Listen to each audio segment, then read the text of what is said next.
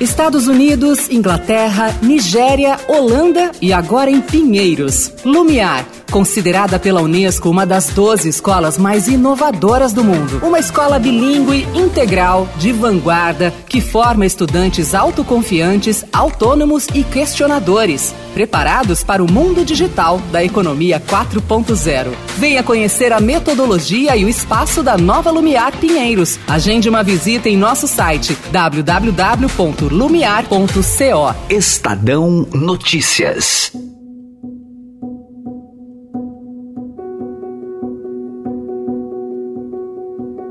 A notícia da doença do prefeito de São Paulo, Bruno Covas, pegou todos de surpresa. O político, que foi internado para tratar uma infecção de pele, acabou descobrindo após exames que tem um tumor na ligação do esôfago com o estômago e também com metástase no fígado. Após a confirmação de que o câncer era maligno, as redes sociais mostraram que podem dar uma trégua na briga política e praticar a solidariedade. Mesmo os opositores do prefeito se consternaram com a notícia. Na edição de hoje, vamos falar sobre essa doença e de que forma ela pode ser evitada.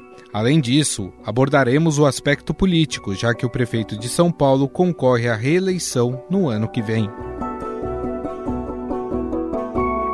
A surpresa citada no início se deu pela idade do prefeito, 39 anos, e também pelo estilo de vida de Bruno Covas, adepto de exercícios físicos e boa alimentação.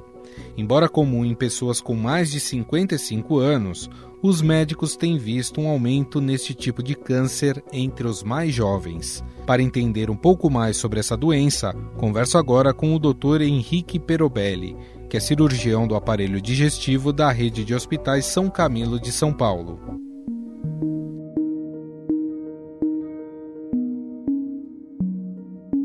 Tudo bem, doutor Henrique, como vai? Tudo bem, é um prazer falar com vocês.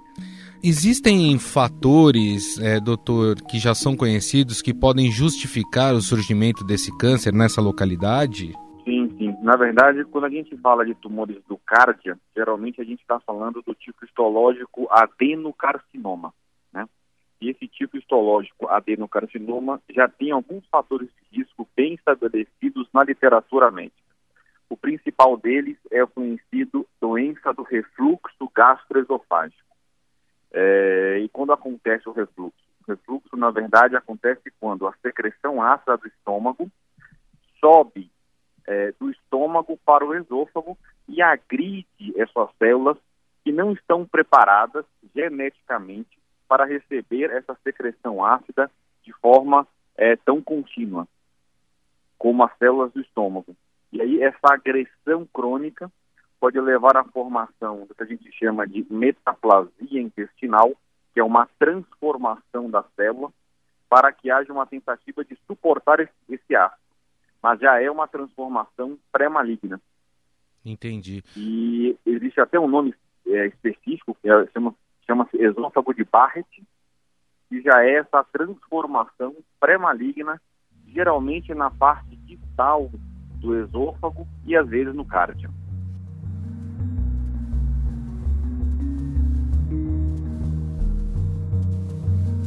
Agora, no caso do prefeito Bruno Covas, né, os médicos disseram que foi diagnosticado logo no, no início. É, eu imagino que no início não dê nenhum sintoma, mas existem alguns sintomas que possam dar indícios de que a pessoa possa estar com, com um câncer desse tipo?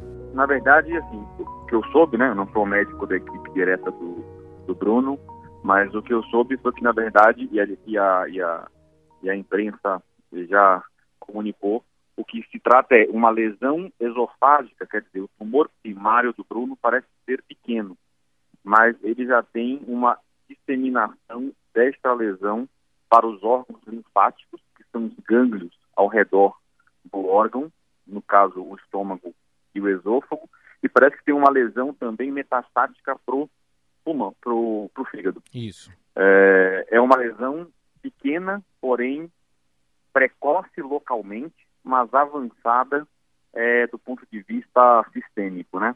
É uma lesão que não deu nenhum sintoma nele, mas é uma lesão é, traiçoeira, vamos dizer assim. É uma lesão que localmente não deu nenhum sintoma, mas já se manifestou de uma forma mais avançada.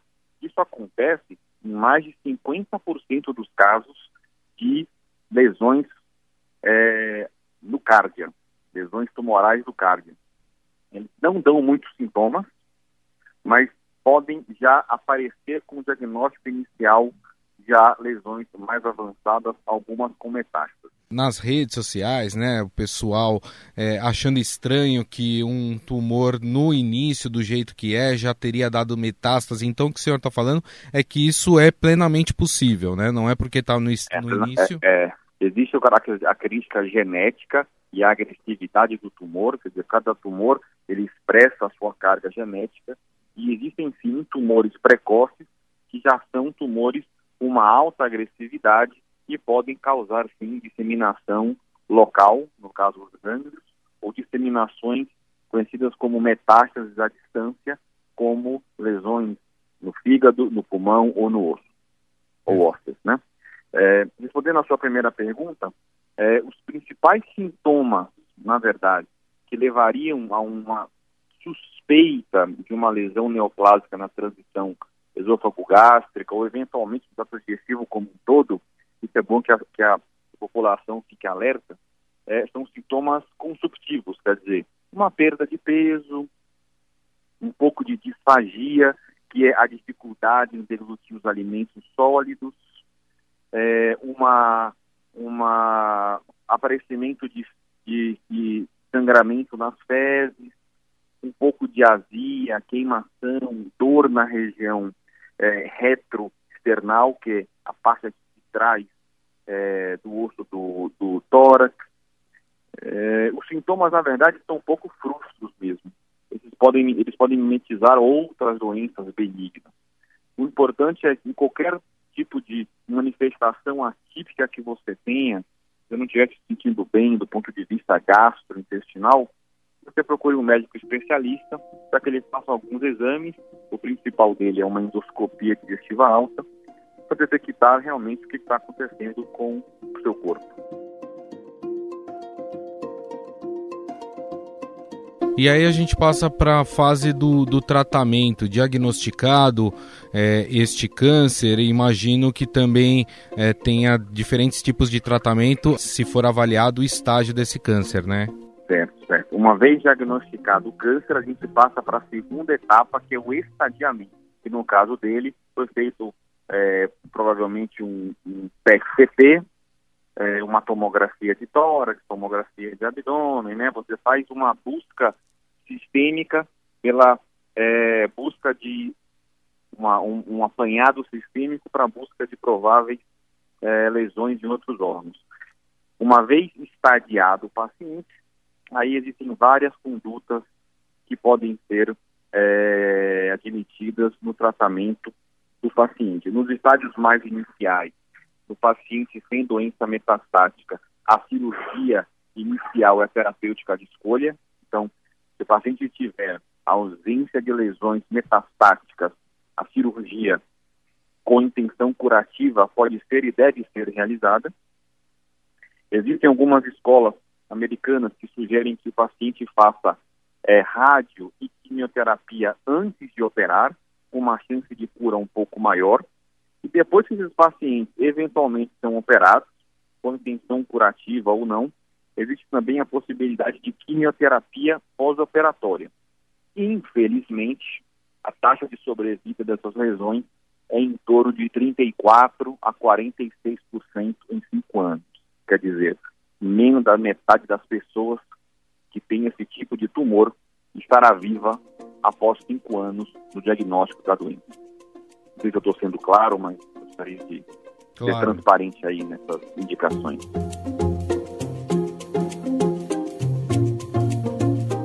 Chama atenção também, chamou no caso do prefeito de São Paulo, Bruno Covas, que é um rapaz jovem, é, atlético, saudável, de 39 anos, o surgimento é, desse tumor. Ele é comum em pessoas mais jovens ou não? Ele é comum mais em pessoas não, mais idade? Não, não.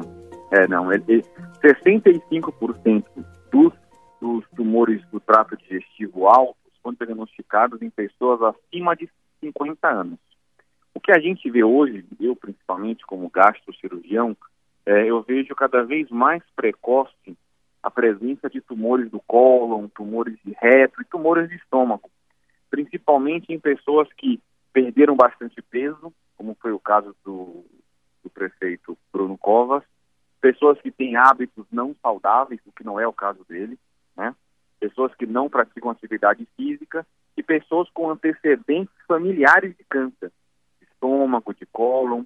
Existem algumas doenças é, genéticas que favorecem o câncer em estágios, é, em idades mais jovens, em estágios mais agressivos, é, em pessoas mais jovens. Então, existe sim, é, além do efeito comportamental, uma dieta talvez é, um pouco mais rica em é, gorduras insaturadas, carne vermelha, enfim, é, procto-oncogênicas, quer dizer, comidas que causam mal ao organismo, existe sim uma característica é, genética para que esses tumores mais agressivos apareçam em pessoas mais jovens. Bom, gostaria de agradecer o Dr. Henrique Perobelli, ele que é cirurgião do aparelho digestivo da rede de hospitais São Camilo de São Paulo. Doutor Henrique, mais uma vez, muito obrigado, viu, pelas explicações e pela entrevista.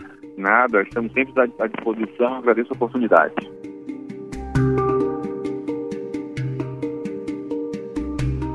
Prefeito de São Paulo já iniciou o tratamento com quimioterapia e avisou que não se afastará do trabalho.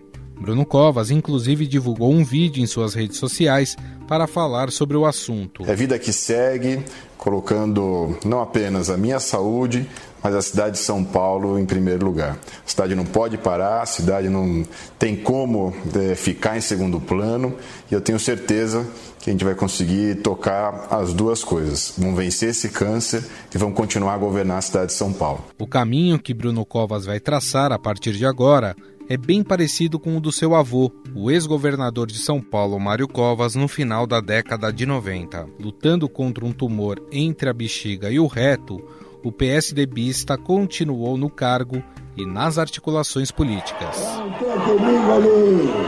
É isso mesmo.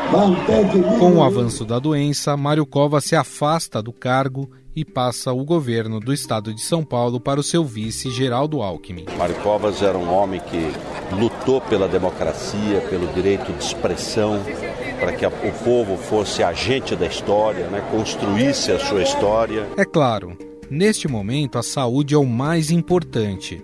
Mas precisamos abordar a parte política, até porque estamos a menos de um ano das eleições municipais e Bruno Covas é candidato à reeleição pelo PSDB. Para falar da estratégia do prefeito e também do seu partido, está aqui o repórter de política do Estadão, Pedro Venceslau. Tudo bem, Pedro? Tudo bem, Gustavo.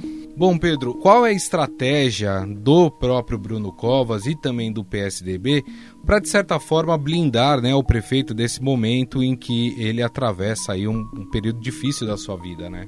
Pois é, o PSDB deflagrou aí uma estratégia de blindar a candidatura do Bruno à reeleição, porque é natural que numa situação como essa surjam especulações ou movimentos para encontrar uma alternativa, uma espécie de plano B. E o PSDB não quer saber de plano B. Então o primeiro movimento foi escalar o vereador eh, João Jorge do PSTB para, na Câmara Municipal, identificar qualquer articulação e matar no nascedouro para impedir que comece a surgir ou se ventilar outros nomes para substituir o Bruno Covas na disputa. O prefeito está decidido a disputar a reeleição e, por isso, vai manter aí uma agenda intensa de inaugurações nesse ano e principalmente no ano que vem. Para vocês terem uma ideia, ele vai inaugurar pelo menos uma UBS por mês, além de outras várias obras de asfalto até o final do ano. E por isso o PSDB no, no, PSDB está proibido se falar em plano B. Os mais afoitos já estavam falando em lançar o Geraldo Alckmin candidato à prefeitura. Essa, esse debate está completamente bloqueado dentro do partido. Em relação à continuidade do trabalho do Bruno Covas, né, ele até gravou um, um, vídeo falando que, que continua na Prefeitura de São Paulo. Isso também é uma forma de demonstrar força, Pedro? Exatamente. O Bruno fez questão de despachar e manter uma agenda de, de prefeito, de despachos internos, mesmo fazendo quimioterapia. É uma situação bastante inusitada e que mostra a determinação dele é, de continuar no cargo e de, de seguir a vida, de, de, disputar a reeleição. O Bruno fez, é, não quis que o, o presidente da Câmara Municipal, o Tuma, assumisse a prefeitura nesse período que ele está internado, fez questão de fazer assinaturas ali pelo tablet, porque hoje você pode governar aí pelo WhatsApp, fazer assinaturas de decretos pelo tablet, é tudo muito mais simplificado.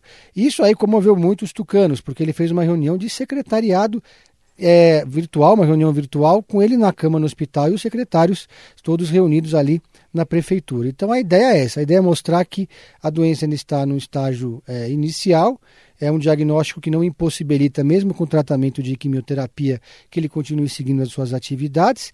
E muita gente do PSDB lembra o exemplo do avô né, do, do Covas, do Bruno Covas, do Mário Covas, que foi diagnosticado com câncer, trabalhou até o último dia, até não conseguir mais falar, só então ele deixou o cargo e quem assumiu foi o Geraldo Alckmin. Muito bem, este é o repórter de política do Estadão, Pedro Venceslau, falando um pouco aí sobre a nova trajetória do Bruno Covas, né?